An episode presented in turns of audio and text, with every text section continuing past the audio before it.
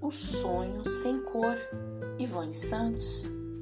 Sonhei em preto e branco, cenários, pessoas, coisas. Delineados de preto por fora e por dentro era tudo branco. Pareciam esboços rascunhados, pareciam rascunhos esboçados de, de delineações finas e frágeis. No sonho, tentei colorir cenários, pessoas, coisas com as cores da Lígia, de amarelo contente, de vermelho complicado, de branco saudade e de siena, que eu nem conheço essa cor. No sonho, tentei colorir cenários, pessoas, coisas com cor de rosa do camaleãozinho da Ruth. Tentei o azul do céu do pernilongo, o laranja dourado do sabiá laranjeira, o verde das campinas do Senhor louva a Deus, mas qual nada.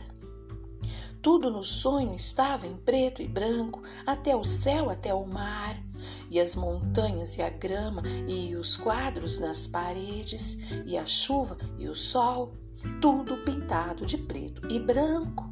Eu sonhei em preto e branco.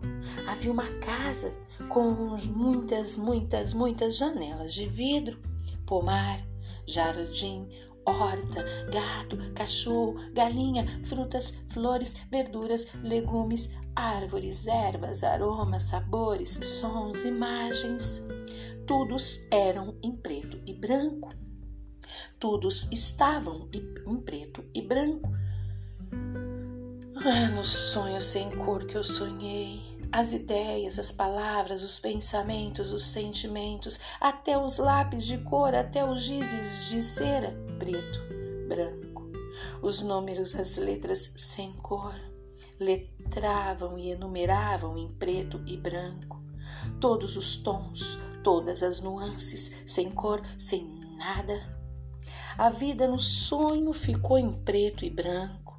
Fiquei com saudade das cores até do amarelo síndico eu senti falta, e do amarelo contente que lembrava as batidas fortes do relógio do amigo pintor. Até as nuvens estavam em preto e branco.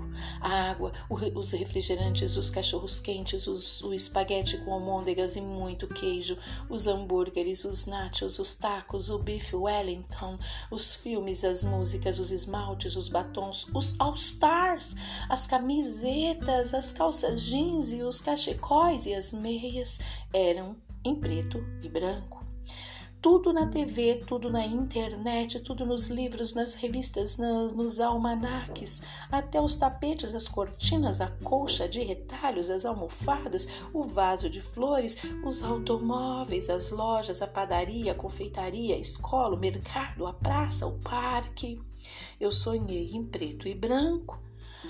Ah, quando acordei desse sonho sem cor, não quis levantar, fiquei na cama. De repente me senti como o Bernardo e o Pessoa durante o processo da semi-heteronímia, nem acordado nem dormindo. E nesse ínterim eu escutava tudo fora do sonho, mas estava dentro do sonho.